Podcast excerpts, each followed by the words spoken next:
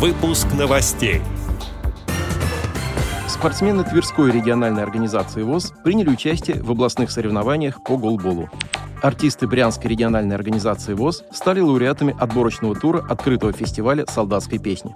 Теперь об этом подробнее. В студии Антон Агишев. Здравствуйте.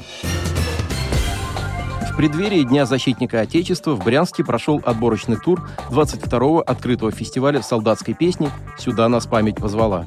Учредителями фестиваля является Советская районная администрация города Брянска и Департамент культуры Брянской области. Активное участие в мероприятии приняли артисты Брянской региональной организации ВОЗ. Целью фестиваля является сохранение памяти о воинах-земляках, погибших в Великой Отечественной войне, в локальных военных конфликтах и специальной военной операции, а также выявление талантливых исполнителей солдатской военно-патриотической песни. На суд жюри свои музыкальные номера представили более 400 человек из 100 учреждений Брянской области. Это дома культуры, хоровые и детские школы искусств, вокальные студии, кадетские школы, музыкальные колледжи и другие учреждения.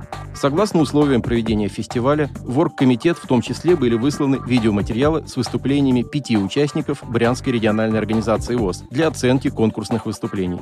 По итогам отборочного тура определены победители конкурса, лучшие из которых выступят 9 февраля в Брянской областной филармонии конце января в спортивном зале Тверского Суворовского военного училища состоялся розыгрыш шестого открытого Кубка «Вертикаль» по голболу среди лиц с ограниченными возможностями здоровья. Инициатором и генеральным спонсором турнира является компания «Вертикаль». Активное участие в мероприятии приняли спортсмены Тверской региональной организации ВОЗ. Напомним, что голбол – это паралимпийский вид спорта для людей с нарушениями зрения.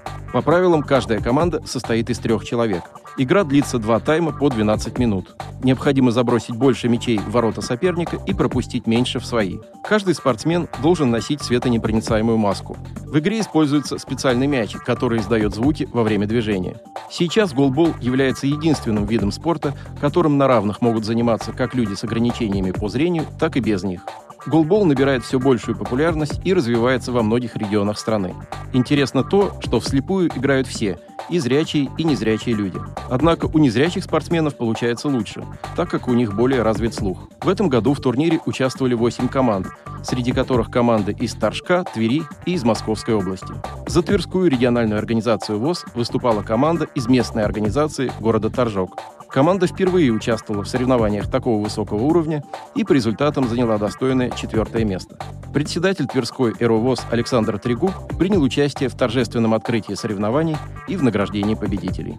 Отдел новостей «Радиовоз» приглашает к сотрудничеству региональной организации. Наш адрес – новости собака радиовоз.ру. О новостях вам рассказал Антон Агишев. До встречи на «Радиовоз».